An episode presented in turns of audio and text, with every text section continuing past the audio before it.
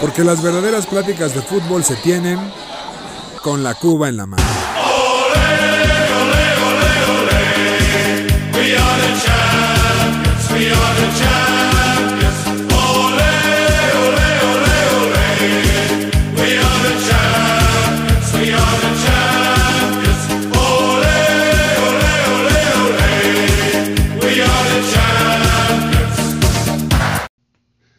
Mis queridos aficionados de ocasión, bienvenidos a su podcast favorito con la cuba en la mano. Aquí su anfitrión Julio Jiménez, la manzana deportiva, en su podcast número 23. 23 podcast llevamos juntos, José Miguel de la Rosa. ¿Cómo estás? Es correcto, Julio, muchas gracias.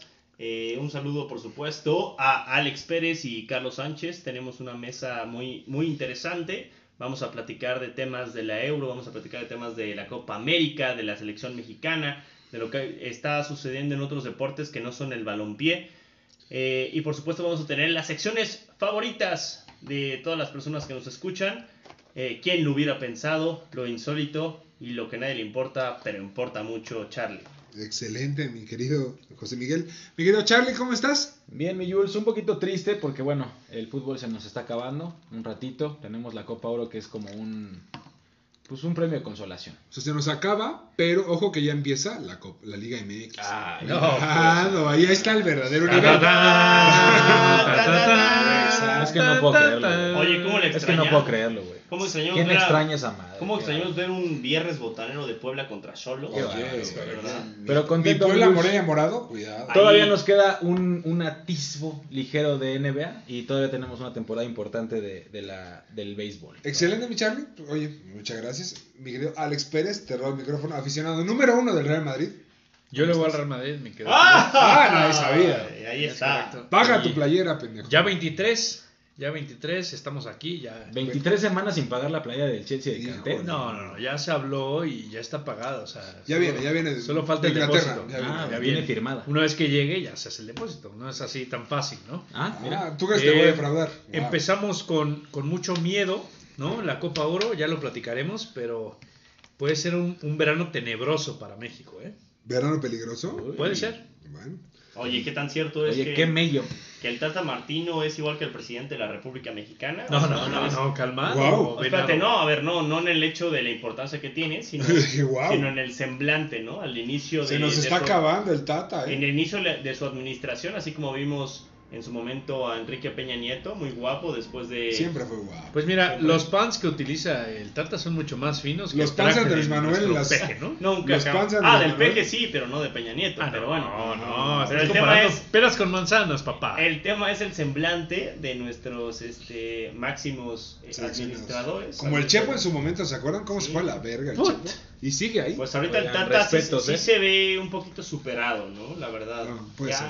Como que le, le cayeron los años que no tenía, no se le notaban. Ahorita sí ya está o fuerte. sea, ni ¿Cómo no dirigir al Barcelona lo mató. 70 años. Pero No. ni dirigir al Barcelona lo mató tanto con la presión que tiene ahorita, ¿eh? No, tranquilicemos. Y abusado si no gana la Copa de Oro porque se le viene duro. ¿eh? Verano Pero- tenebroso. Pero bueno, hablemos antes de eso, la Eurocopa. El torneo que ustedes aman, que yo también amaba y ese torneo no tuvo nada que ver. Pero bueno, Amaba. Estás loco, güey. llegó a, la llegó a la final el equipo de uno de nuestros eh, panelistas, José Miguel de la Rosa. Felicidades por tu Inglaterra. A pagar, Sub- ¿no? Subcampeón. A pagar. Y por eso subcampeón. Dos shotcitos se sepan en este momento. No. Ya sírveselo ahí, chingada madre. Ahí Bueno, está. Dos, se pagan en este momento, por favor. Y bueno, la final de la Eurocopa se jugó el pasado domingo a las 2 de la tarde hora de México, donde Inglaterra e Italia empataron 1 a 1. Primero empezó ganando Inglaterra muy temprano el gol. La verdad nos agarró a todos ahí bostezando todavía medio crudos. Salud, muchachos. Con el gol- salud. salud, salud. Está apagados. Con el gol de Luke Shaw y al 67 Bonucci en un, remate, en un rebote ahí en el área.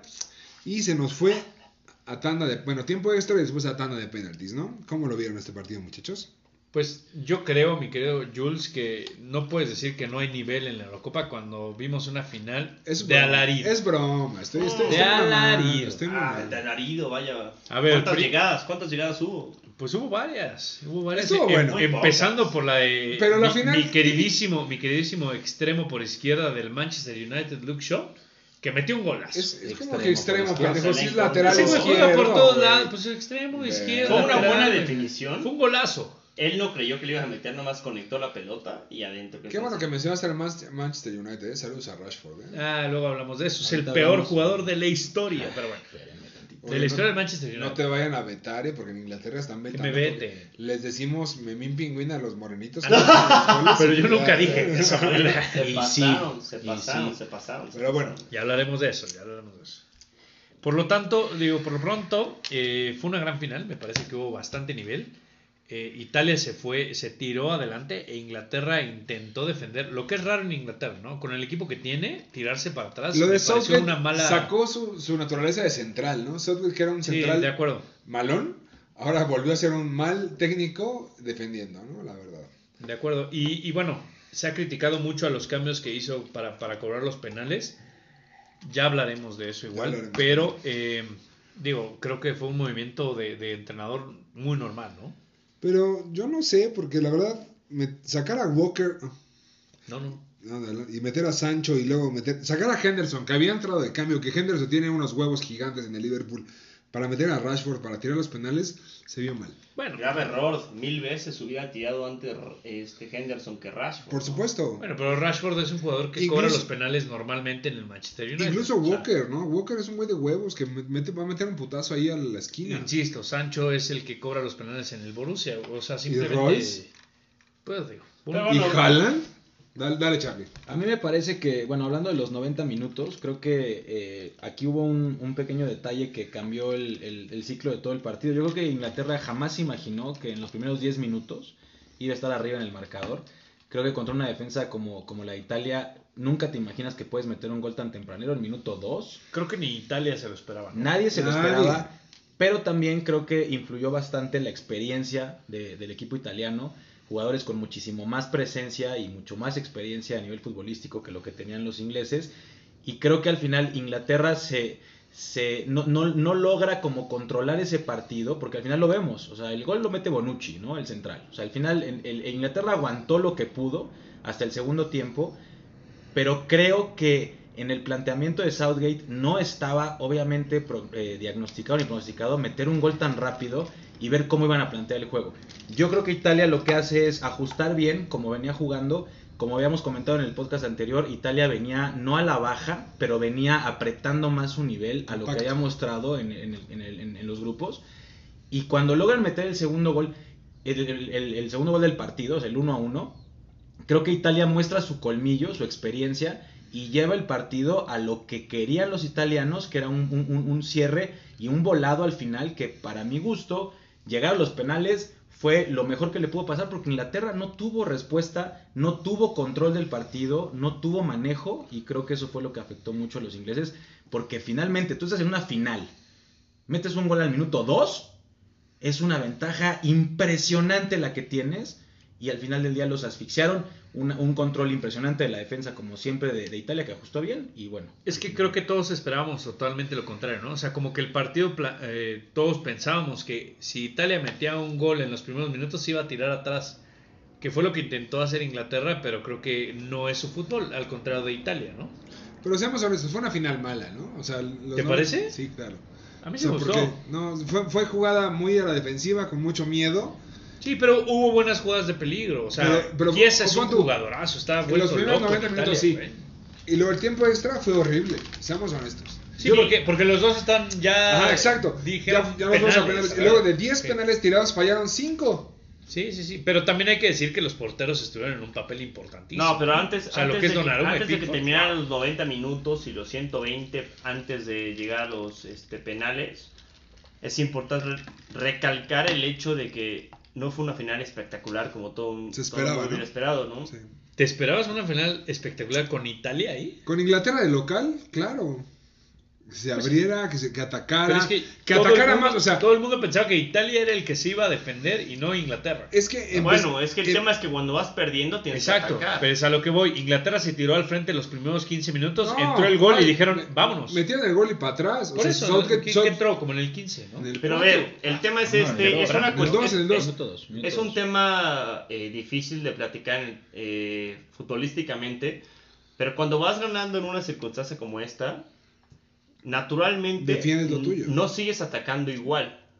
defiendes lo que ya estás ganando y, y no, se, no significa, bueno, no se trata de ti, sino de que el otro equipo se ve completamente vulnerado y que no va a dejar pasar este, una instancia como esta y por ende tiene que atacar, atacar, atacar y por eso Sí, te, pero, te pero siento que a diferencia de Italia, Inglaterra no estaba acostumbrado a, a- a defender ese gol. Es que Inglaterra nunca defiende bien. Es que mira, el problema yo creo que fue desde el planteamiento. O sea, el gol creo que le hizo más daño a Inglaterra. de acuerdo. Porque Inglaterra salió con un 3-5-2 o un 5-3-2, como quieran Yo verlo. no concuerdo. Sí, sin embargo, Italia estuvo muy claro con su 4-3-3 y siempre jugó a lo mismo. Def- defendemos, nos paramos bien con cuatro güeyes atrás, tres, medios en- tres güeyes en el medio campo que defienden muy bien y tres, dos, dos extremos y un delantero. En cambio, Inglaterra con su 3-5-2 se volvió un 5-3-2 que se echó para atrás y dejó a Harry, Kane y Sterling muy solos porque Mount estuvo todo el partido perdido y estuvo cosido a patadas, la verdad, por Di Lorenzo, por Bonucci, por Chiellini y no supo cómo nunca complementarlo. Yo creo que también hay- es importante, eh, justo lo que decías Jules, eh, mancha un poco la final en cuanto a espectáculo, este gol tan tempranero, porque al final del día eh, los dos equipos salen a, a- igual y los primeros 15 minutos en, una final, en ninguna final, un equipo va a salir desbordado al frente, van a esperar a ver qué es, qué es lo que ocurre con el rival, y en este caso una coincidencia en, un- en una jugada que inicia Luke Shaw y termina Luke Shaw, eh, inició casi en su propia área y la termina él, un golazo, la verdad es que finalmente Fue un golazo. Golazo, golazo. Pero mancha el partido porque al final del día lo que, lo que estaba haciendo, por ejemplo, en, eh, hablando de, de- de específicamente jugadores, Harry Kane venía en algo que en el Tottenham no se le no, no, no juega tanto así. Harry Kane en el Tottenham tú no lo ves en media cancha recuperando balón Muy o, buscando balón, lo ves muy en la punta. Correcto. Y en este caso, toda la Euro, Harry Kane ha estado recogiendo balones, demostrando que tiene una técnica individual, im- la verdad es que la verdad impresionante. Se veía la falta de Dele Alli. Y en este caso, ¿qué pasa? Italia adelanta líneas y eso impide que Harry Kane pueda hacer esta, esta, tener esta libertad. Empiezan a presionar y lo vemos. Al final del día, el gol de Italia no es una jugada individual, no es una jugada colectiva, es un córner. Un córner que resulta en un rebote ahí que queda en el área y Bonucci le empuja. Sí, pero llevaban 20 20 minutos encima mínimo. Es que es lo que menos esperaba. O sea, Inglaterra en todo el torneo nunca estuvo tan presionado como lo estuvo con, con Italia. Pero estuvo tan presionado con Italia por ese gol tan tempranero. O sea, re- realmente no, no supieron aguantar la presión. Y bueno, viene, el- viene la tanda de penales, en donde es un, no es un volado como tal. Todos esperábamos una tanda de penales pues muy cerrada. Los especialistas, como lo fue Sancho, que es un especialista en penales, Jorginho, es un especialista en penales, fallan sus penales. Y bueno, ahorita viene toda la, la, la sarta de, de temas. Pero hacia- es hacia que es ¿no? ahí donde, donde siento que Mancini se, co- se comió al entrenador de Inglaterra. O sea, desde el, Southgate. a Southgate. De- desde el principio siento que, que Inglaterra debió de ir por, por otro gol mínimo. Pero es que no, ¿no? sabes porque Bueno. no tienes esa experiencia. Desde 1966 no ganan un título Estaba nervioso. De acuerdo, de acuerdo, Imagínate, de acuerdo. Perder una final de Eurocopa en casa. De acuerdo, Wow. pero a ver, te meten un gol en la Eurocopa, más bien metes un gol en la Eurocopa, lo que tienes que ir es meter otro, ¿no? ¿Quién sabe? Dale. Eh, simplemente platicar del hecho eh, que ya dijimos anteriormente, de cuando llega la tanda de penales, es importante eh, establecer el hecho de que quien quiera tirar, que tire. ¿Por qué? Porque se siente seguro de tirar, porque quiere tirar, por alguna razón. ¿Sabes qué? Yo quiero tirar porque sé que lo voy a meter, porque tengo un objetivo de que es ser campeón del euro, ¿no? Sí, pero Este- obviamente, obviamente los cambios Ahora, se no, hicieron. ese, no, por eso, eso fue un error. eso fue, fue un Exacto. error South- total. ¿Por qué?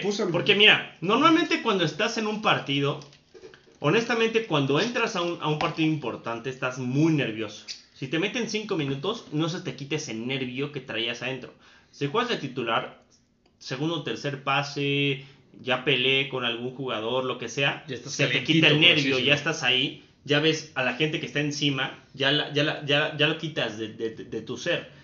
Si de repente metes a dos personas que no están adecuadas al partido, Bueno, pero son dos personas que son titulares. no importa. o sea, Honestamente no importa, porque la gente que quiere tirar los penales es la gente que levanta la mano y dice, güey, ¿sabes qué? Yo quiero tirar los penales. Y Henderson hubiera querido me- o sea, levantar la mano y decir, güey, yo estoy para tirar los penales. Es como si un, o sea, fuera de, de cualquier este eh, situación, Torrado hubiera dicho, yo quiero, met- Ah, cállate quiero No, por eso. Cruz Azul, güey, cállate. No, no se Ah, trata- bueno, Southgate, lo que dice José Miguel, Southgate puso la lista de los penales. Eso tiene, tiene razón José Miguel, ¿eh? Por cierto. Yo Sí, creo en este caso que no, no estoy de acuerdo, porque al final, si vemos los penales que tiraron los italianos, Berardi fue cambio, Velotti fue cambio, Bernadeschi fue cambio. Al final del día el entrenador eso, eh, tiene que decidir quién es el que va a tirar los penales. Estás en una Eurocopa. Al final Inglaterra empieza con Harry Kane, que mete su penal, después con Maguire, que mete su penal, y después viene la estrategia de Southgate, que como comentábamos, muchos critican que haya metido a Sancho, que haya metido a Rashford, y saca que al final le dio el quinto penal. Oye, un güey del Arsenal no puede tener quinto No. penal, ¿eh? Un güey del Arsenal no puede tener Wow, Ya wow, en wow. discusión aquí. No, pero incluso eh, en la semana se ha hablado, por ejemplo, Gr- Grealish levantó la mano y dijo, yo sí quería cobrar penal, pero, el entrenador no me dejó". Exacto. Southgate fue el que puso la línea. Son estos cinco güeyes porque yo puse estos dos. Está mi- mal. Mi, capitán y mi mejor jugador. Sí, pero al, al final eres, eres un jugador de- del Borussia, eres un jugador de, del Arsenal. Eres No, y eres especialista. eres especialista. O A sea, ver, tienes nada más- que meter el penal. Nada más una cosa súper importante, no importa el equipo en el que estés, puedes jugar en el Madrid, en el Barcelona, en el En la Jaiba Brava. En En América, claro. La Jaiba Brava. En la fiera. Al final, cuando llegas a un partido en donde se va a decidir esto eh, desde, del- desde los 11 pasos, tiene que decidir el jugador que está seguro de tirar el, el penal. Es que pendejo, Si ¿no? el, no, que no lo si el entrenador decide quiénes va a tirar y, el, y, y uno de esos jugadores no está tan seguro, ahí es donde piensan los problemas. Es muy pecho frío decir, soy un profesional, soy una verga pegándole el balón y no quiero tirar Pero un penal. No, pero mira, ¿sabes cuál es el un tema? penal Que en normalmente... mi casa, o sea, también... Ah, en- Normalmente Wembley? de los En 11 Wembley, que están o sea, de los 11 que están adentro normalmente hay jugadores que tienen la euforia de decir, ¿sabes qué? Yo quiero tirar el penal. Sí, pero porque lo vamos a vol- meter". volvemos al punto de que Inglaterra metió el gol en el minuto 4. Sí, si no. hubiera sido al revés, hubieran traído la euforia y hubieran dicho yo lo cobro porque quiero ganar, ¿no? No, y al final nada más, bueno, para terminar nada más Eso con, juega, sin duda. con esto, yo, yo creo que, que, eh, decirle a Saudi que estuvo mal su estrategia creo que es completamente equivocado. Son profesionales, serán jóvenes o no, pero son profesionales, están acostumbrados a la presión, no de una final de Eurocopa y menos en Wembley y menos de locales. Pero creo que al final lo, lo que, lo que predomina en esta, en esta ocasión es simplemente que iba a ser o el ídolo de la selección inglesa o lo iban a, a satanizar completamente y seguramente será odiado para mucho, mucho tiempo, porque al final del día su decisión de meter en el 120 a Sancho y a Rashford exclusivamente para tirar el penal, para muchos es la peor decisión del mundo, para mi gusto, después de lo que he visto en las trayectorias de ambos jugadores, creo que fue una decisión muy acertada, solo meterlos a cobrar el penal, ellos sabían a lo que iban a entrar y bueno, al final no funcionó. No, y si hubieran ganado ahorita... Una, una disculpa, pero por lo que voy a decir, o no, pero no puedes ver a unos negros Ay, a wow. definir unos ¡Wow! penales. Oh, bueno. Esto ya está. Justo ahorita vamos a platicar Y eso de pasó, y eso pasó, y eso Ya. pasó, Tintes. la cagaron. Pero bueno, ¿quién hubiera pensado que los negros la iban a cagar? Wow. Con José Miguel de la Rosa, la siguiente sección.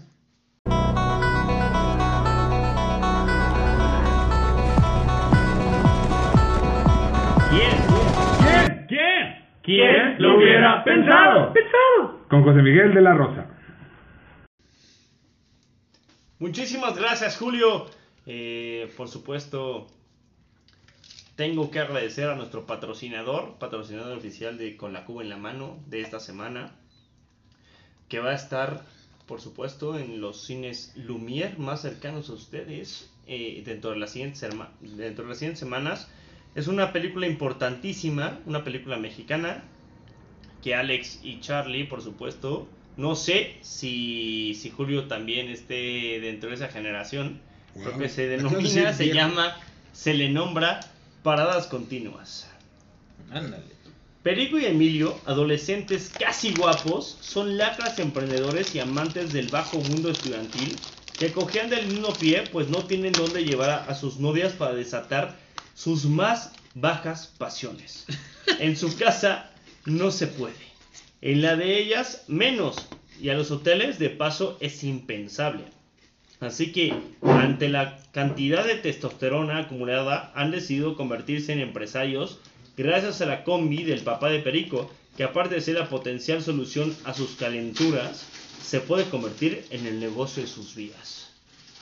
Paradas continuas, Oye, No gran, negocio, ¿no?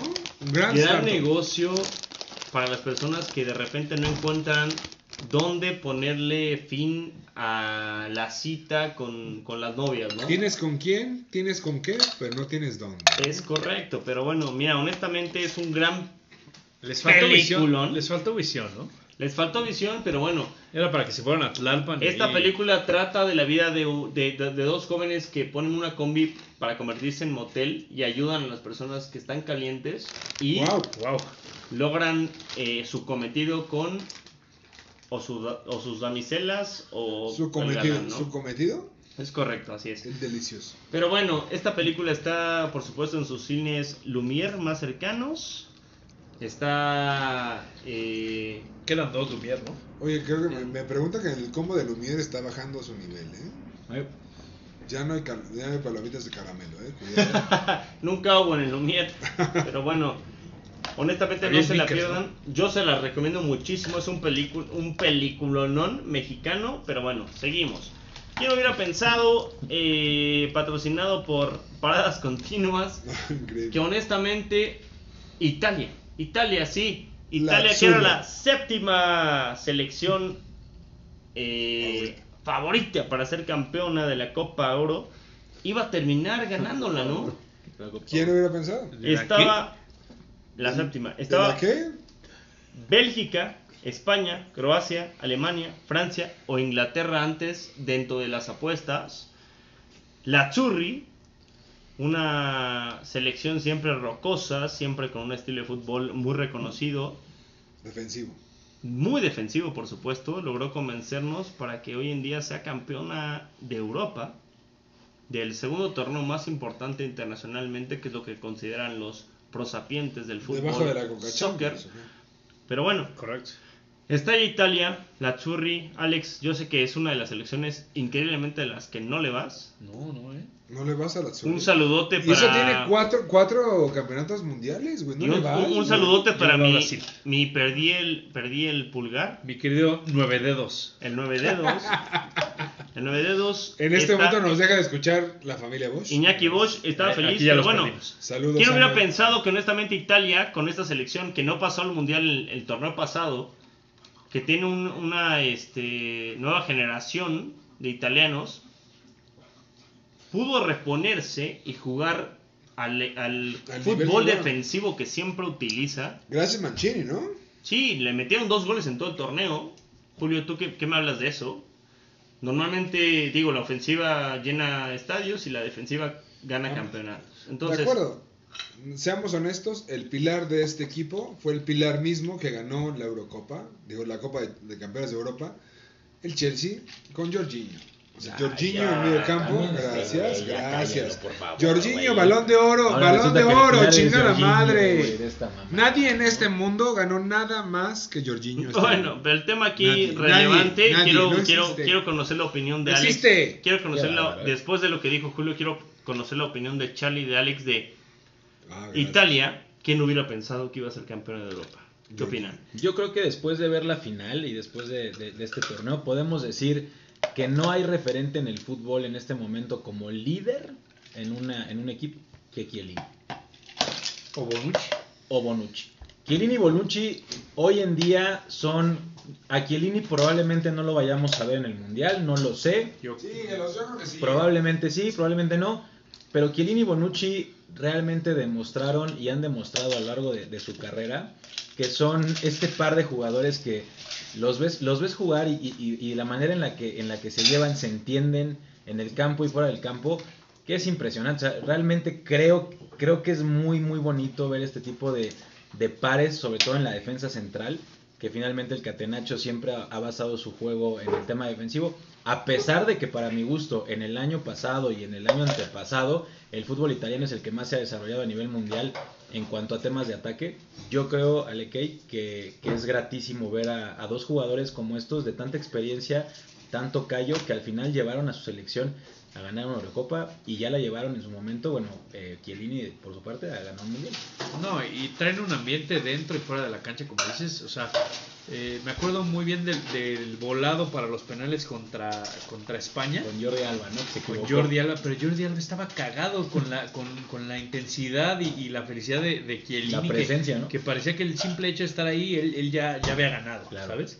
Muy Eh, naquito, ¿no? La verdad. No, muy, ¿Quién? no, muy, Jordi Alba? Muy no capitán. No, yo- es que es exactamente Jordi Alba, eso. porque es, el Barcelona. A ver, Jordi Alba, ¿qué hace ahí de capitán? No, no, no, es que es exactamente lo que estamos planteando. ¿Por qué En- sacaron en- a mi Aspi? güey? en cualquier Campeón de equipo, Europa. Campeón de Europa. güey. Díganme una selección, díganme una selección de la Euro que tenga un capitán o que tuvo un capitán con tanta presencia, por mucho. Chiellini por mucho se lleva a todos los capitanes de todas las selecciones que, que, que estuvieron dentro de la Eurocopa. Sí. Excepto a De Spilicueta, acuerdo. que ha sido campeón de Europa y Chiellini no. Aspilicueta Gracias. ni siquiera, ni siquiera llegó a favor, los penales, Julio, ya, por Gracias. favor. Jorge- Paga tu playera, pendeja. Paga tu playera. Jorginho tendría que hincarse y darle la gracias a mi querido Bueno, Bulls. solamente digamos que Jorginho es campeón de la Champions y de la Eurocopa. ¿eh? Es correcto, solamente dos jugadores lo lograron.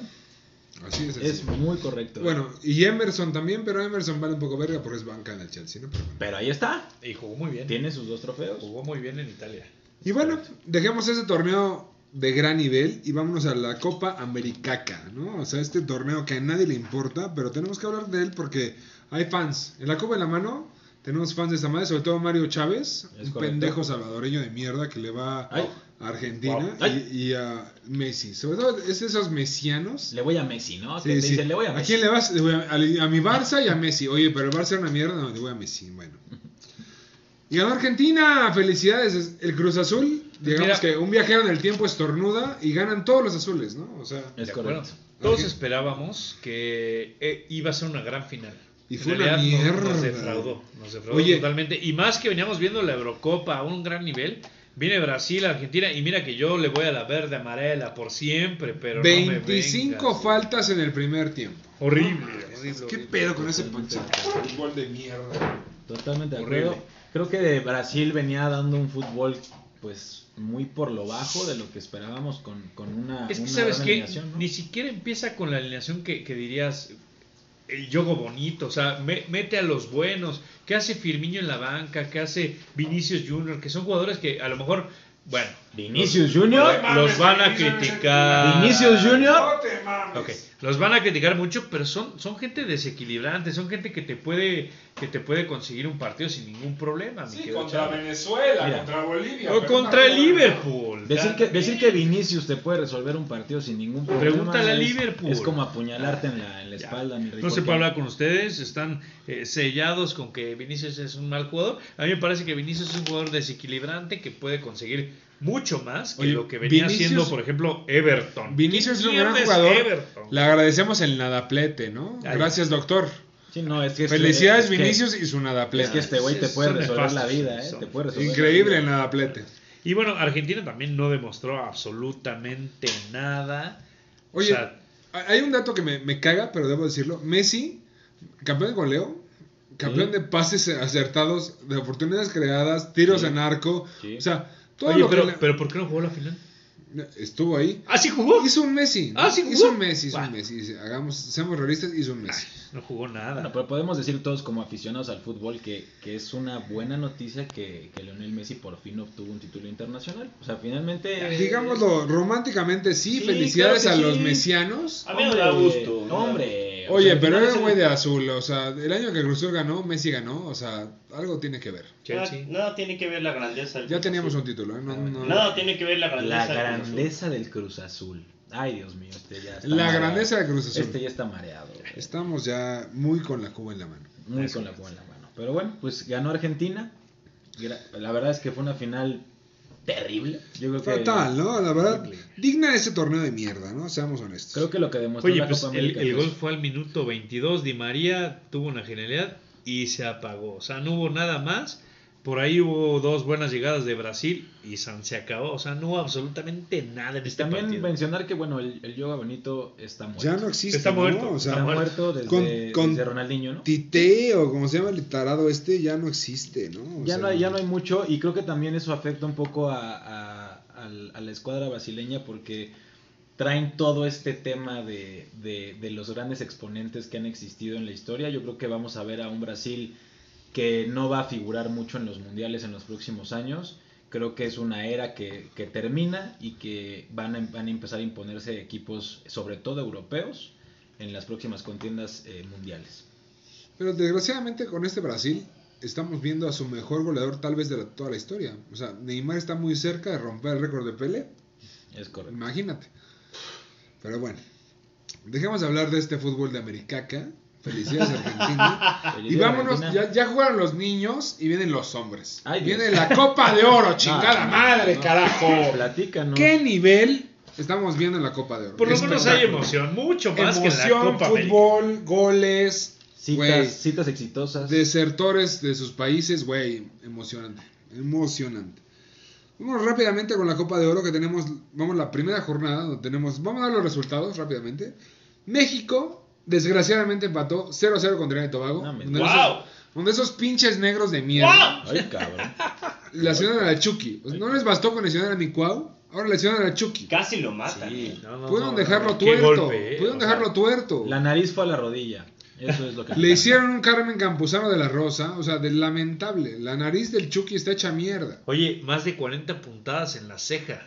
Déjate la nariz, o sea, el ojo casi se lo sacan, Claro. güey. Casi le revientan las vértebras. Fue un madrazo. Fue, al- fue el balón. 0-0. Sí, güey. No, Limpia. 0-0. Fue el balón. Pero más allá del, del- de ese no penal marcado, México lamentable, empatar a 0 con Trinidad y Tobago. No, no sí, puede ser. sí y no. Te voy a decir por qué. Te voy a decir Cállate por a qué. la verga. Sí Te no, voy a decir por qué. ¿por qué no, güey? Todo el partido Trinidad y Tobago tenía 10 jugadores adentro. Y aún de- así tenemos que meter. Es Trinidad y Tobago, es Pero una isla metimos, de mierda. Yo lo viví metimos. ahí, es una isla de mierda. Metimos gol y lo anularon. Un gol que era legítimo. En el de 88. Funes Mori, pero era puedes- gol. No puedes, no puedes echarte al arbitraje diciendo que Sí, es no, esto güey, pero a ver, para no meterle Si los, cuatro a si los y Qué bueno 10 que me jugadores sabes- están abajo de la portería es digno. ¿Sabes No, quién era el no, árbitro, no, Alex? no, no. El mismo hijo de puta co- costarricense que pitó el del América cuando, cuando lesionaron al guatemalteco. No, eso es un árbitro que- de porquería. y hay árbitros de porquería en la, copa, en, la la Copa Oro. Bueno. Sin embargo, va a haber, va a haber, eh, o sea, también hay, hay árbitros que favorecen a México. Yo creo, la verdad, que México en este torneo lo debe agarrar como base y dejar con CACAF. Es, es neta ya. Sí, de acuerdo. Ojalá. Güey, ¿podemos perder mundiales? Sí, porque Bolivia nos puede ganar. ¡No mames! No, y yo creo que los aficionados estarían más contentos de que dejaste todo contra Argentina, contra Brasil, contra Paraguay, Uruguay, a que, güey, te eliminó.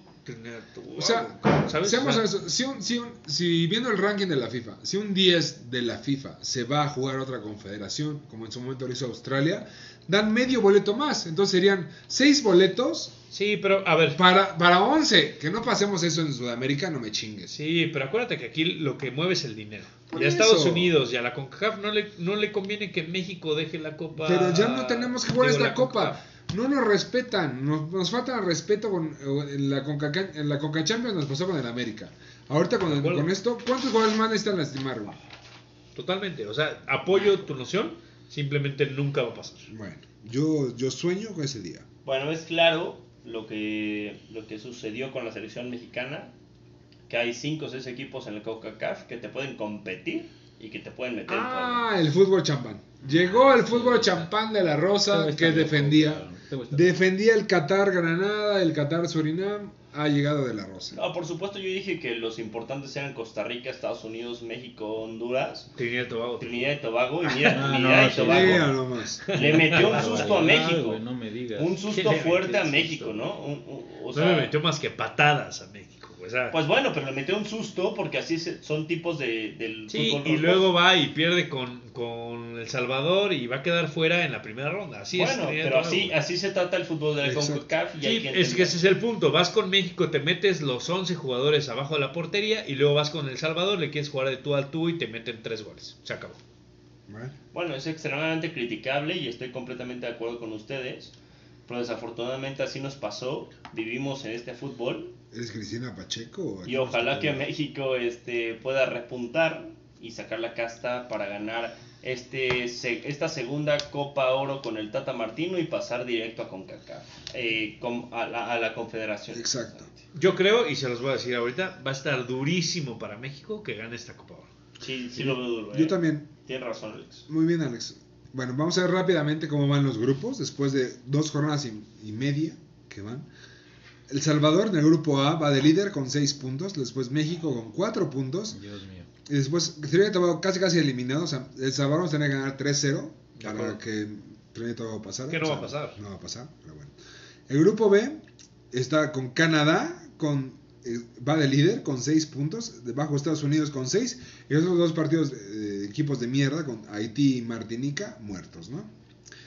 El, equipo, el grupo C tenemos Costa Rica liderándolo con 3 puntos, Jamaica 2, luego Guadalupe, que nadie le importa Guadalupe con un punto y Surinam 0 puntos. Los Muy- mejores muy jugadores de. Guadalupe juegan en Francia, ¿eh? Es correcto, pero pues, Guadalupe no, no figura. ¿De acuerdo? Y el grupo D, donde tenemos una sorpresa, donde Honduras va con 4 puntos, Panamá con 3 puntos, Qatar con, eh, con un punto y Granada 0 puntos. O sea, la verdad, Ojo con Honduras, ¿eh?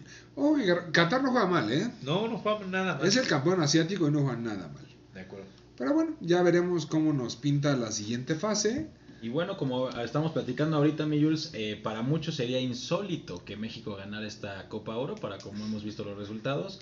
Y vamos a pasar a una de las lecciones más gustadas de este programa. Con muchísimo gusto, Alekei. Platícanos lo insólito.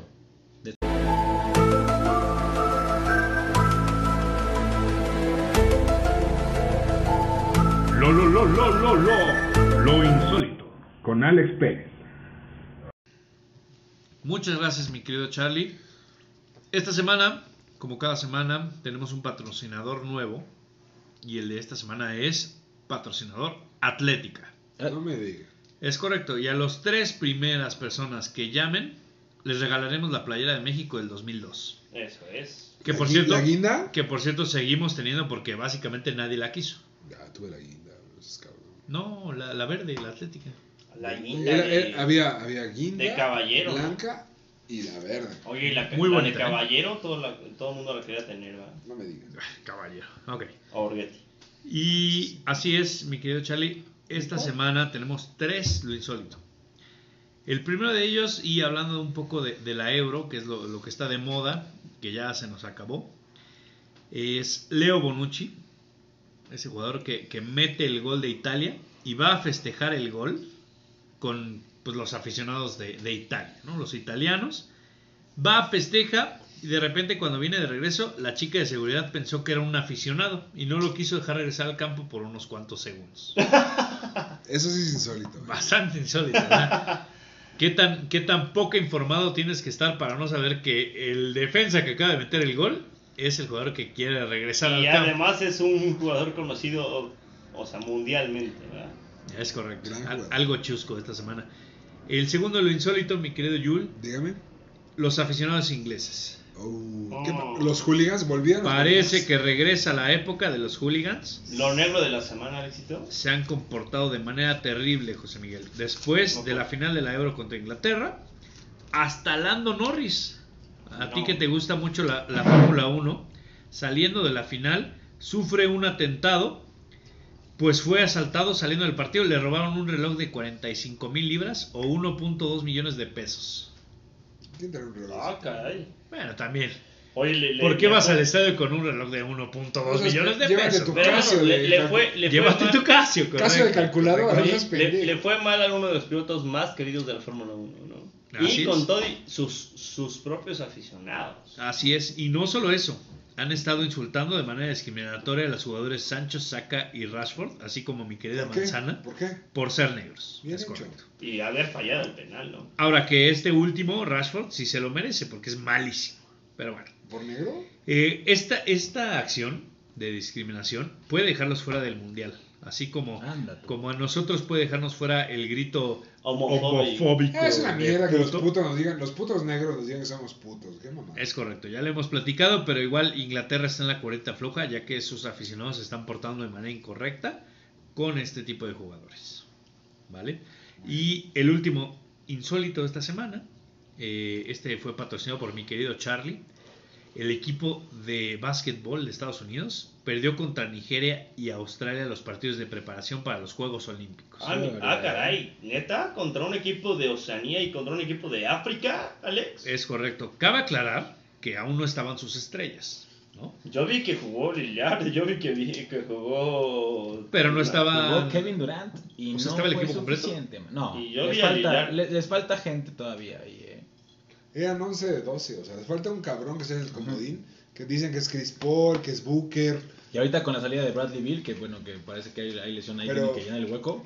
Pero tristísimo que hayan perdido con Nigeria. Imperdonable. Sí, no, ¿eh? no, no, pero Pero imperdonable, cuéntame, pero Charlie, padre- ¿cuá- No ¿cuánto perder. tiempo lleva Estados Unidos sin perder con una selección eh, africana? Desde 1950 Estados Es que no, Unidos no puede ser tu- el mejor jugador de tu equipo contrario. No puedes llamarse un güey que se llama Precious.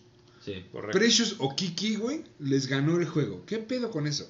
Sí, en las apuestas en el partido contra Nigeria estaba, si 100 pesitos le metías, te llevabas 2.400 nada más. Nada más. Y en el de Australia 100 pesitos te llevabas 1.000 pesitos. Uf, muy a todo dar, ¿no? Que Australia tiene ahí varios jugadores NBA. Igual. Australia poco a poco ha ido creciendo a nivel NBA, bueno, a nivel eh, internacional. FIBA.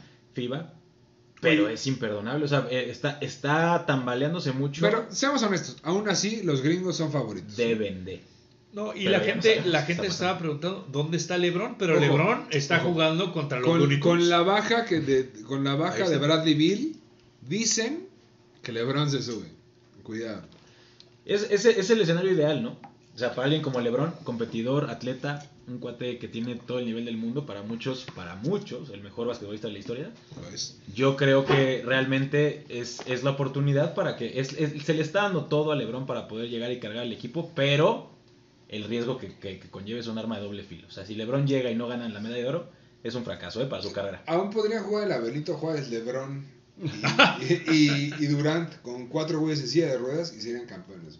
Es lo que se debe esperar. No hay, no hay nadie que LeBron, LeBron Durant y cuatro güeyes y diez güeyes más. güey. De acuerdo. Simplemente mencionar el hecho de que en los deportes más importantes ya están acercándose todos los otros equipos, ¿no? O sea, otras naciones. Sí, pero en, en este caso, en, en particular en el básquetbol, yo creo que Estados Unidos ha estado por encima demasiados años. Y esto es una, puede ser una alerta roja. Ahora, no, no, no, des- no, no descartemos que Estados Unidos gane la medalla de oro caminando. Puede ser. Porque al final hay, hay que ajustar. Perdió dos partidos de práctica y de ahí en fuera. No olvidemos que son práctica, sí, sí, este, botan alarmas, pero al final el, el rival a vencer para Estados Unidos en las Olimpiadas es Australia, para mi gusto. Y Serbia un poco y por yo. Podría ser por ahí. Por, pues sí, por Jokic.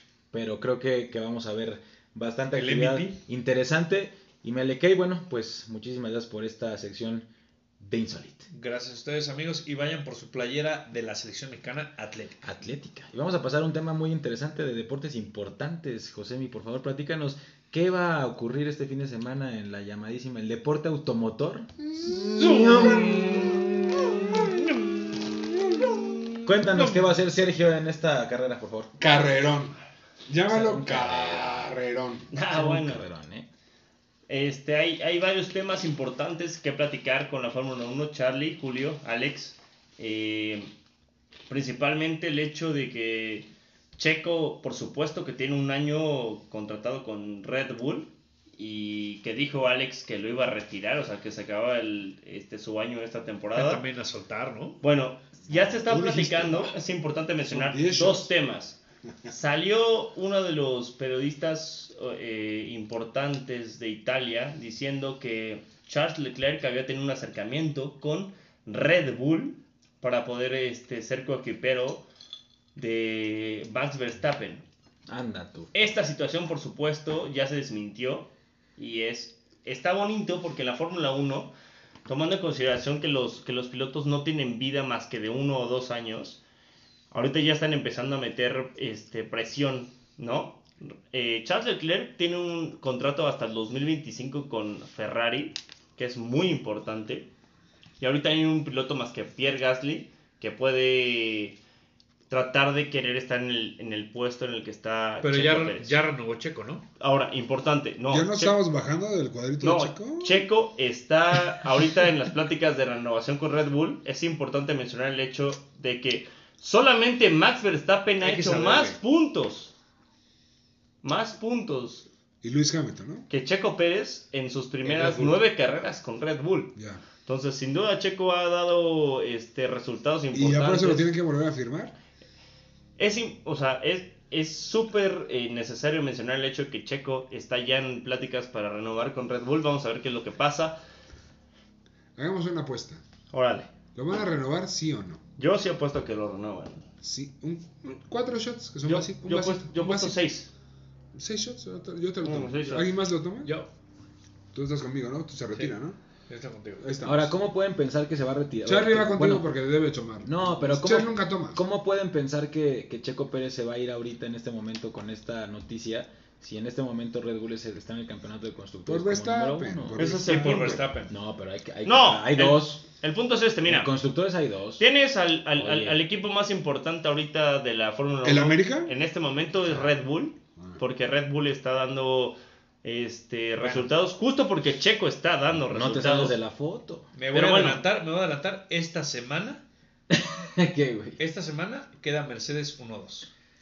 Ay. Y si no, tus sí. predicciones son Dos, dos shotcitos, ¿no? No, 5. No, güey. Ah, bien. Yo- Bueno, yo es, es importante mencionar que después de, de lo que platicamos anteriormente, esta va a ser la primera este, experiencia de la Fórmula 1 con un sprint race. Gracias, Lorenz. Por Eh, fin. Gracias, Lawrence. Por fin ya viene el sprint race. Va a estar eh, peleando tanto Mercedes como Red Bull y posiblemente otros equipos ¿En dónde corren? En la meca de la Fórmula 1, que Ay. es El Silverstone. autódromo de Hermanos Rodríguez, no mames. Silverstone, Ah, Silverstone, Inglaterra. La casa de Mercedes. No, la casa de Mercedes es Alemania porque el equipo es alemán. Pero bueno, ¿Qué te pasa, güey? ¿No que te gusta esa madre? Aquí es donde entrena Hasta yo Mercedes. sabía esa madre. En esta pista es donde entrena Mercedes. Silverstone. bueno, Silverstone es la meca de la Fórmula 1. ¿Por qué? Porque ahí nació la Fórmula 1 igual que el fútbol. Hay que dejarle. It's a coming ver, to Rome. hay que agradecerle mucho ¿Hay los- algún italiano corriendo? Hay que, hay que agradecerle Si no, mucho, hay cuidado. que agradecerle mucho a los ingleses porque inventaron el fútbol, inventaron el rugby, inventaron el- la Fórmula 1. Ay, Pero gracias. bueno, Gracias, Checo. Checo está haciendo un, un trabajo muy sólido. Por supuesto que se vienen cuestiones mercadotécnicas de otros pilotos. Vamos a ver cómo responde el mexicano. Cuidado. Hoy en día, solo Verstappen ha dado más puntos que Checo en las primeras nueve carreras. En Bueno. la historia de Red Bull. O sea, ni Verstappen ha dado tantos puntos como Checo Sí, Pérez. ¿Cuántos años tiene Checo? 30. Ok. ¿Cuántos años tiene Verstappen? 24. Ok. Ahí dejo mi... Bueno, Oye, hablar. ¿Cuál era Ahí el güey? ¿Cuántos años tiene el güey Gasly o cuál? Pierre Gasly, el 22. otro, él quiere entrar en su lugar y es el único que en este ¿Cuántos momento tiene? veo con fortaleza, 25, que veo con fortaleza. Tiene 22, güey. Órale, este, búscale en Google, ¿eh? Bu- Bueno, Ponle ahí. es un chavo de menos de 30. Es un chavo joven, pero bueno, hoy en día eh, Helmut Marco y este y Christian Horner están muy ¿Cuánto tiene. Alonso? No, Alonso ya tiene como Ah, 36. No, pregunta en serio, o sea, 36, o sea, Sí. 6 más que Checo. Sí. O sea, Checo está en, en su momento Hamilton cumbre. tiene su plenitud. 34, ¿no? O sea, Checo puede correr Hamil- 6, ah, 7 bueno, años ¿Hamilton más. cuánto tiene? 34, ¿no? Hamilton tiene 36, 37 años. ¿En serio? Wow. Sí. Y este, entonces Checo está en su Es plenitud. chavo. Checo está en su plenitud. Esperemos que pueda seguir cuidando las llantas, dando resultados. Y yo apuesto lo que quiera en este momento a que lo va a renovar Red Bull porque está son 6 dando. shots, ya pusimos ahí. ¿Y ahora hay podio esta semana? ¿Crees que haya podio? Yo no creo. Mójate. Ah, Oh. vaya. No va a ser carrerón. No. Yo, yo, yo No, honestamente sí. conozco a Checo Pérez. Sé que él es un piloto de ¿Lo pistas. Va, viene a. De pistas donde hay pistas Se callejeras. pone nervioso en julio. Es lo que me Pistas callejeras, pero bueno, va a dar un cuarto, quinto lugar. No viene a Si nos sorprende con un tercero, un segundo, pero bueno, Max Verstappen, ¿sabes por qué está en otro punto, Julio? De inicio porque es el mejor piloto de la Fórmula 1 en este momento, y segundo porque tiene las actualizaciones que Checo no tiene. Le están dando las actualizaciones. ¿Cómo? Es pregunta neófita. ¿Cómo que no tienen actualización? Son el mismo equipo. güey. Sí, pero normalmente llegan No las descargó. No le a mandan, no le mandan ciertos ah, mails. el McAfee. Correcto. No le Así es. avisan, güey. No le llegó el antivirus que, No que descargó el antivirus. El norte. No, pero Tiene natas en su coche. Es correcto. cuidado. Pero bueno, Checo ya dijo que se, se tardó seis carreras en adecuarse a lo que Max Verstappen quería. Ya, ¿no? Ya. Pues Ese bueno, pretexto y se ahora hace Se Checo, años. acabó, se acabó ese pretextito. Checo ya está empezando a poner el coche a punto como le gusta. No, Vamos a ver qué pasa. Démosle Es que- seis carreras más, No, ¿no? es que no lo dejamos terminar en su conferencia. Dijo, denme cinco carreras, pero es que hay que decir cinco decenas de carreras. Ah, ¿no? claro. Son 50. Ahí está, bueno, Checo ya... importante, importante platicar, José Miguel. Esta semana salió el, el coche para la siguiente eh, temporada de Fórmula 1. ¿No es correcto, Alexito? Un Clio, ¿no? ¿Qué nos puedes Renault platicar? Clio. El DeLorean, ¿qué tal está el DeLorean? Es correcto. Me- ¿Qué nos puedes platicar, José Miguel? Motor Hyundai. Bueno, es importante decir que el hecho de que la desde el siguiente año los coches van a cambiar por completo, lo que busca la Fórmula 1 es hacerlo más competitivo para todos los pilotos. Ya no va a haber mucha diferencia en el chasis, en el motor y demás, en la aerodinámica. esperemos que en la siguiente Fórmula 1 un George Russell, un este, Pierre Gasly, un Max Hasta, Verstappen hasta Checo van, desde Williams va a poder participar. van a estar peleando. Veamos cómo se pueden adaptar los equipos, pero hoy justamente la Fórmula 1 ya sacó el nuevo coche para la siguiente temporada, que va a ser más cercano. Lo que, lo que se está intentando en este momento es justamente que haya más rebases, que haya más pelea, que haya más disputa, que no haya mucha diferencia entre los equipos con más economía de los de abajo. Entonces, esperemos que sea una Fórmula 1 más espectacular. Vamos a ver lo que sigue y en los siguientes dos, do- unas, yo voy a aventarme unas ocho semanas. Yo creo que Checo Pérez renueva con Red. Bueno, pues ya están apostados los seis En los siguientes siete Los meses. siguientes Tenemos 18 años. cuatro años, Checo Pérez sigue piloteando. Quedó en ocho semanas, pero bueno. Pero bueno. Y bueno, vamos a pasar a un deporte, como dice la manzana deportiva, deportes de negros que brincan muy alto, Muy bien. ¿no? Vamos a, la- a la NBA, ¿qué, qué vueltas da la vida? En el episodio pasado estábamos hablando de una posible barrida de los Phoenix Suns, iban 2-0. ¿Quién habló eso? Y en todos. No, yo aquí, te aquí, dije- aquí, aquí yo hubo una te persona. dije aquí, que los Bucks. aquí hubo una persona que dijo que Phoenix iba a barrer, güey. O sea, vamos. El vamos para 4-0 allá, ¿no? famoso. Los Bucks se lo llevan en seis. Señores, eh, pues empatan la Bucks serie los. Bucks de Milwaukee ante los Phoenix Suns. Como, como, como comenté en el episodio pasado, estábamos hablando de 2-0 a favor de Phoenix. Y en este momento regresan a Milwaukee. Milwaukee cumple su parte en casa, gana sus dos partidos. En el, en el tercer partido de la serie, eh, Giannis Antetokounmpo pues demuestra una vez más a todos que es un- una bestia. Regresó a, a modo MVP y Giannis está promediando 30, par- 30 puntos por 40, partido. papito. Está- Bueno, se echó 40 un partido, promedia 30 y tantos, ¿no? Está loco, ya entró en, en- en- en- en la historia de- del promedio de, los, de las finales de los playoffs. Eh, gana 120 a 100, contundente la victoria en el juego 3 eh, por parte de los Bucks. Giannis se destapa con 41 puntos. Drew Holiday con 21 puntitos. Y del otro lado, bueno, Chris Paul 19, DeAndre Ayton 18 y Jay Crowder con 18 puntos. Eh, creo que lo habíamos platicado. eh, Milwaukee demuestra que es el equipo con mayor profundidad eh, en la NBA. Tienen un equipo sumamente sólido, incluso con los, con los suplentes. Y en el juego 3 eh, de la serie ganan un partido cerrado. El mejor partido que yo creo que hemos visto en los playoffs, me, me atrevo a decir.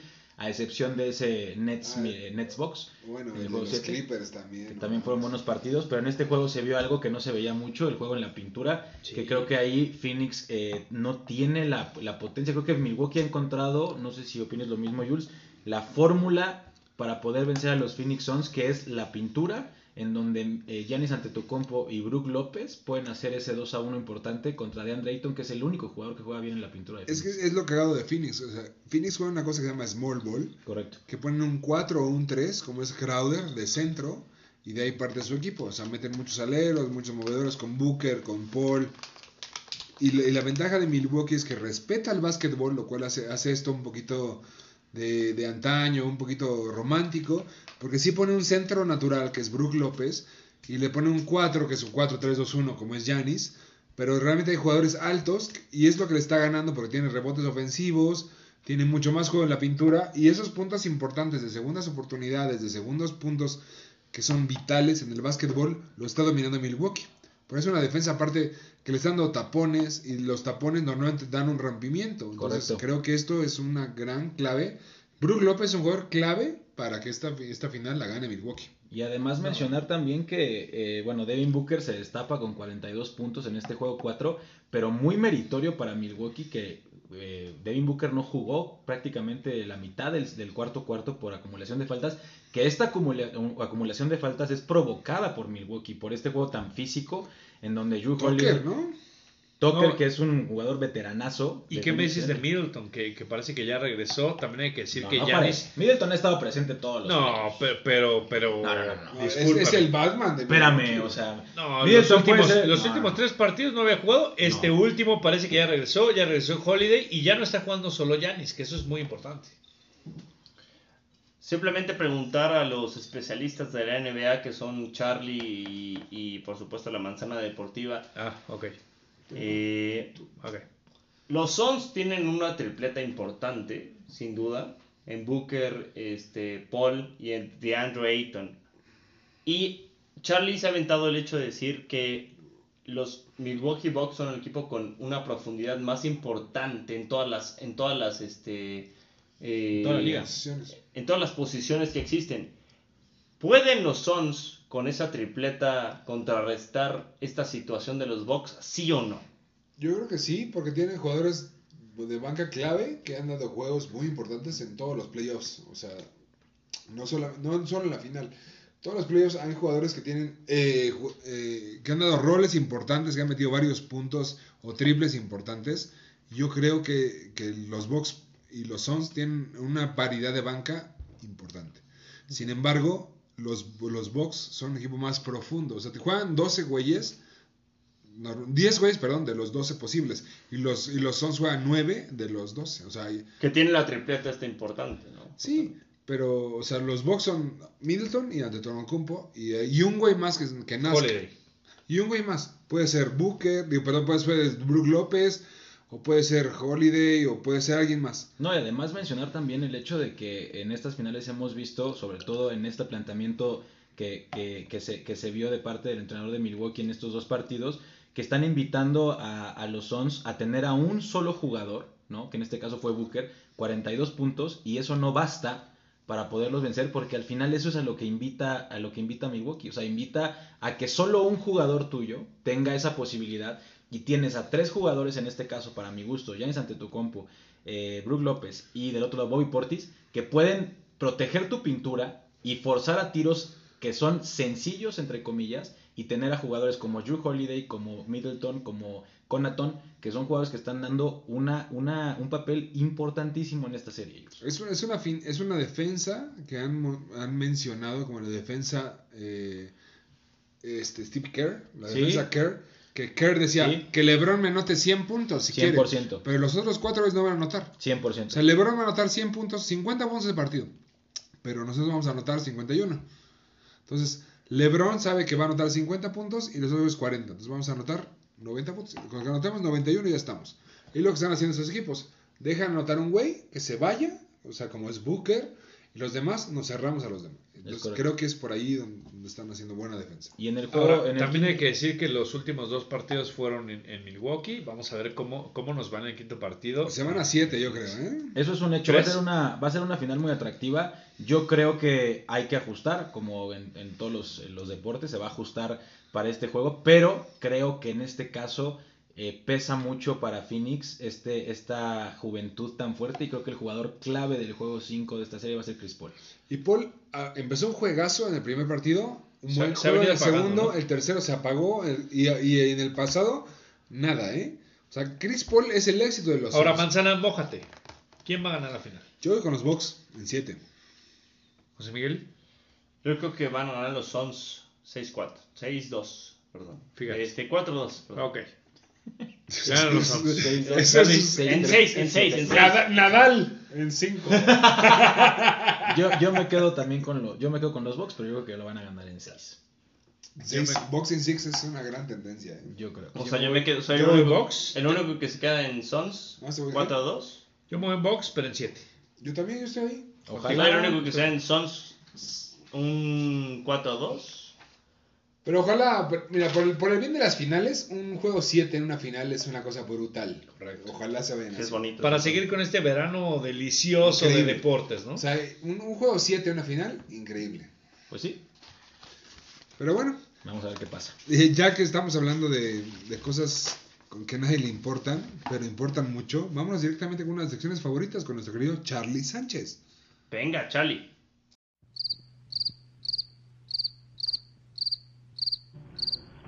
Cosas que a nadie le importan. Pero importan mucho. Con Charlie Sánchez. Muchas gracias, mi Jules. Y como siempre, esta sección es patrocinada por Videocentro. En este momento, si van a su sucursal más cercana y rentan la película que hizo famoso a Dwayne The Rock Johnson, El Rey Escorpión. Un peliculón, ¿eh? Ojo ahí, la actuación es brutal. Eh, se llevan eh, 135 Gatorades de sabor fresandía. 135. 135, es correcto. Y 15% de descuento en la próxima compra que hagan de una docena de galletas en Carabatos. Ah, caray. O sea, ya metimos a dos patrocinadores. De dos de uno, ¿cómo no? Vamos a platicar un poquito de lo que ocurrió en el Rey de los Deportes. En el béisbol se jugó el Juego de las Estrellas entre la americana y la nacional, como siempre, durante siete años consecutivos. La americana venía ganando el partido y bueno, fue el octavo. Ganaron 5-2. Mencionar rapidísimo eh, las alineaciones de cada uno de los equipos. Por el lado de la americana, Shohei Otani se convirtió en el primer jugador en la historia, desde los 88 años que existe el Juego de las Estrellas del béisbol, en jugar como pitcher abridor y además en la alineación inicial como primero al bat. Impresionante lo que hace el nipón, ha tenido una temporada de locura.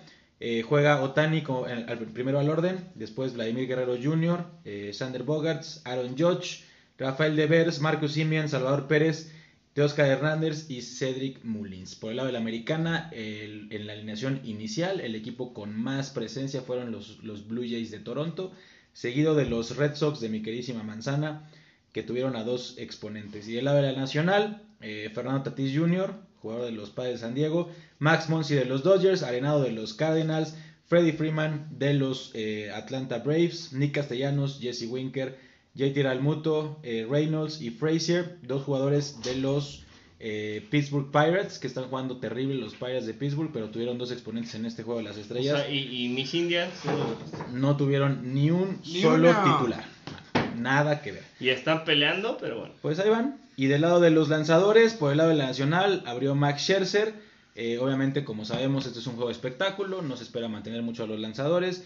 Eh, Corbin Burns, la sensación de Milwaukee, fue el segundo lanzador. Germán Márquez, que jugó, este partido se jugó en Colorado, yo creo que tuvo que ver un poquito, además de que tiene una buena temporada Germán Márquez, tuvo que ver un poquito esto para que pudiera jugar. Trevor George, Rogers, sensación de los, eh, de los Marlins.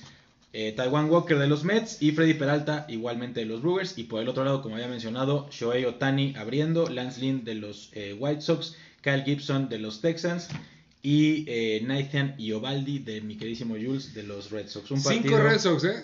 El único equipo con cinco All Stars. El único equipo con cinco All Stars, seguido de los Blue Jays. ¿Y quién iba a pensar que de la Nacional, dos equipos que pues en este momento no están peleando mucho? Vamos a ver, eh, los Reds y los Pirates de Pittsburgh.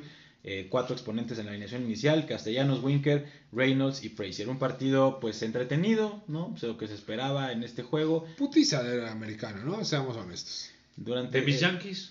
Pues estaba Aaron Están en nuestra liga, pero no hicieron nada. Aaron Judge fue el único titular de los Yankees. estaban ahí, pero no hicieron nada. Y nada, y bueno, ganaron 5-2, 88 años desde que existe este, este encuentro, y como había mencionado, lo, lo mencionable en este caso es lo de Shohei Otani, primer eh, jugador que existe en la historia de la, del All-Star como lanzador y bateador en el mismo Lo único bonito de este juego de estrellas es el único juego de estrellas que realmente importa en los deportes americanos, porque este juego da localía a la Serie Mundial. Claro. Es, importante. ¿eh? En donde se juega el All-Star, se juega la Serie Mundial. Y bueno, un partido entretenido, lo que se esperaba, espectáculo, show, home runs, sobre todo en el parque, en donde el 30% más de los home runs se dan en Colorado en Denver. Y vamos a pasarnos de volada al deporte blanco, en donde vamos a pasar primero por el lado de las mujeres. Se jugó la final de Wimbledon el sábado, en donde Ashley Barty vence a Carolina Pliskova. Carolina Pliskova, eh, la checa, fue número uno del mundo en su momento, una gran jugadora, nunca había obtenido un título de Grand Slam y Ashley Barty se lo niega una vez más. Gana el partido en tres sets, un partido muy apretado. Pero bueno, con 25 años es el segundo Grand Slam de su carrera. Ganó Roland Garros en 2021 y es la primera australiana en 50 años que gana eh, el torneo de Wimbledon. Y pasando al tema eh, del tenis masculino, bueno, pues la noticia de, la semana, para mi gusto, después de la Eurocopa, Novak Djokovic empata a Rafa y a Roger como el máximo ganador de títulos de Grand Slam en, la carrera, en su carrera. Tiene 20 y lo empata. Los Y los Alexander, mis muchachos. ¿Cuál es la probabilidad de que lo supere. Ah, muy alta.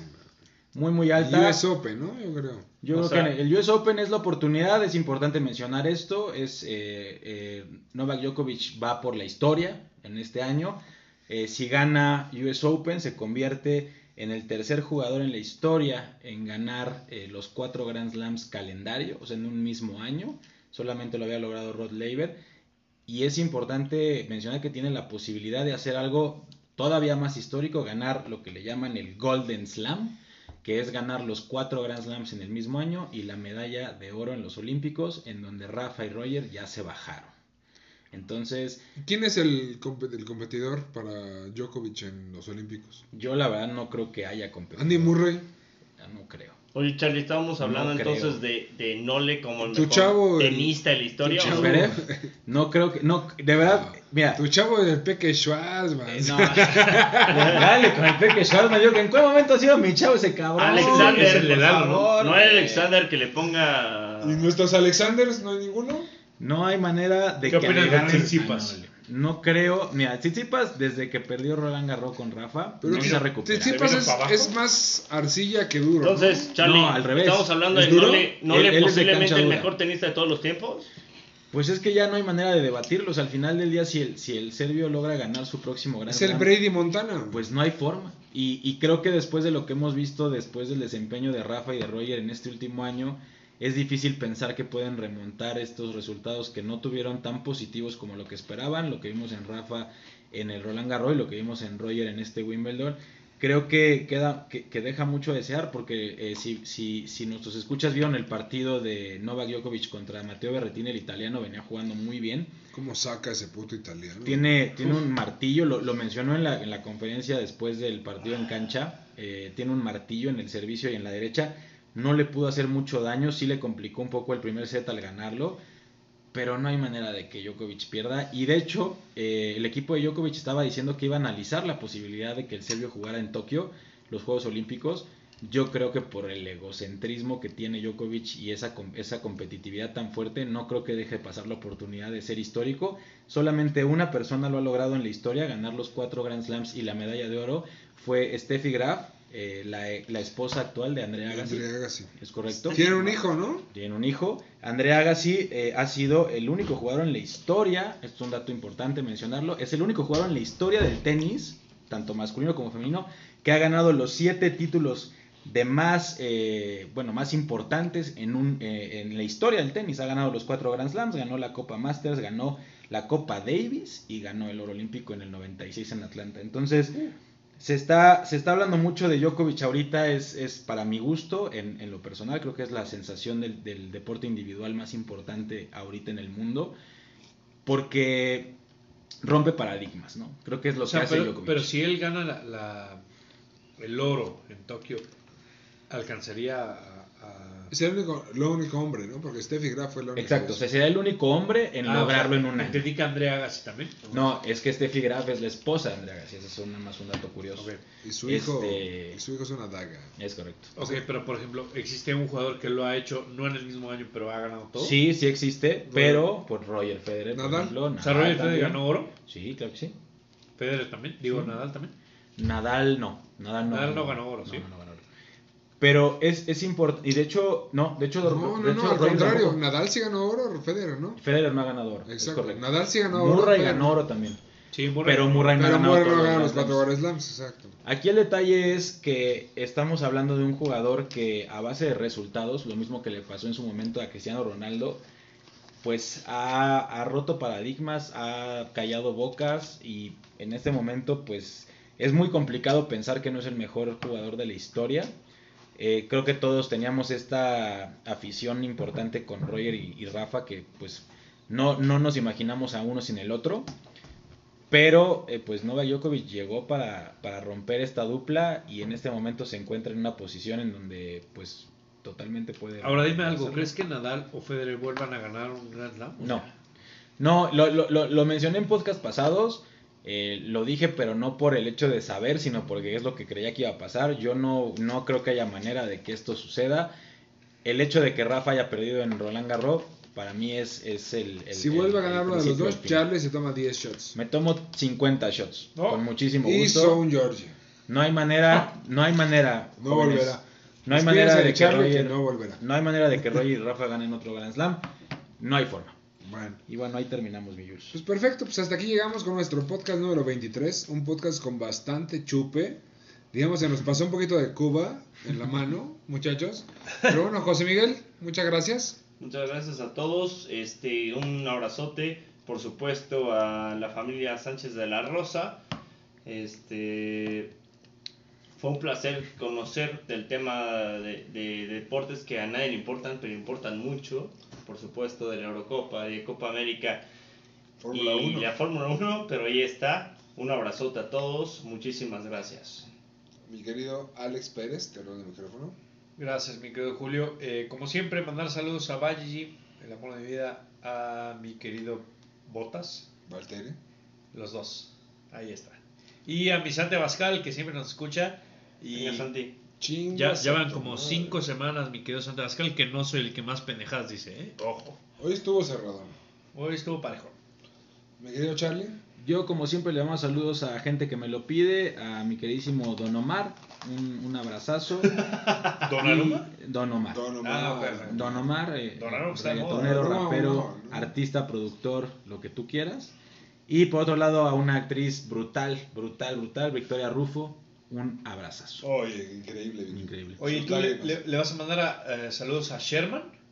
Mi desde- hasta la cárcel le mandamos saludos a la cárcel. Sherman. Hijo de Ya puta. sacaron videos de él. Pero ahorita es agente libre, no es Niner, eh. Cuidado. Ah, Pero bueno. ah, Yo como siempre le mando saludo a mi madre, a mi querida familia Jiménez, a Gaby, a mis queridos Mexas, a Kike, a Mario, a mis chingones, como siempre, mis muchachos, mi clan. Y, ¿Vas a volver o no? Y el básquetbol esta semana descansamos porque vamos a Querétaro, viajamos a Querétaro, entonces estamos ahí. Pero estamos pronto a la celebración, ¿eh? Ya, ya viene el día más importante del año, el 23 de julio, ¿eh? Cuidado. Se Ojo ahí, ¿eh? Se bien, viene el bien. 23 de Que, julio, que, por cuidado. cierto es el mismo día en que México le van a Francia en los Olímpicos. ¿eh? Ahí estamos, ¿eh? Cuidado. El siguiente podcast se viene un podcast bueno. Ahí va. Cumpleaños, todo, todo bien, ¿eh? Todo bien. Ahí está. Pero bueno, pues muchísimas gracias. En esta fue la- con la cuba en la mano, en nuestra edición número 23, como MJ. Los MJ Lovers estarán felices Eso. que Ahí llegamos a ese número. Ahí está, mira. Gracias a todos, muchachos. Yo soy Julio Jiménez, La Manzana Deportiva. Nos vemos en el siguiente podcast. Adiós.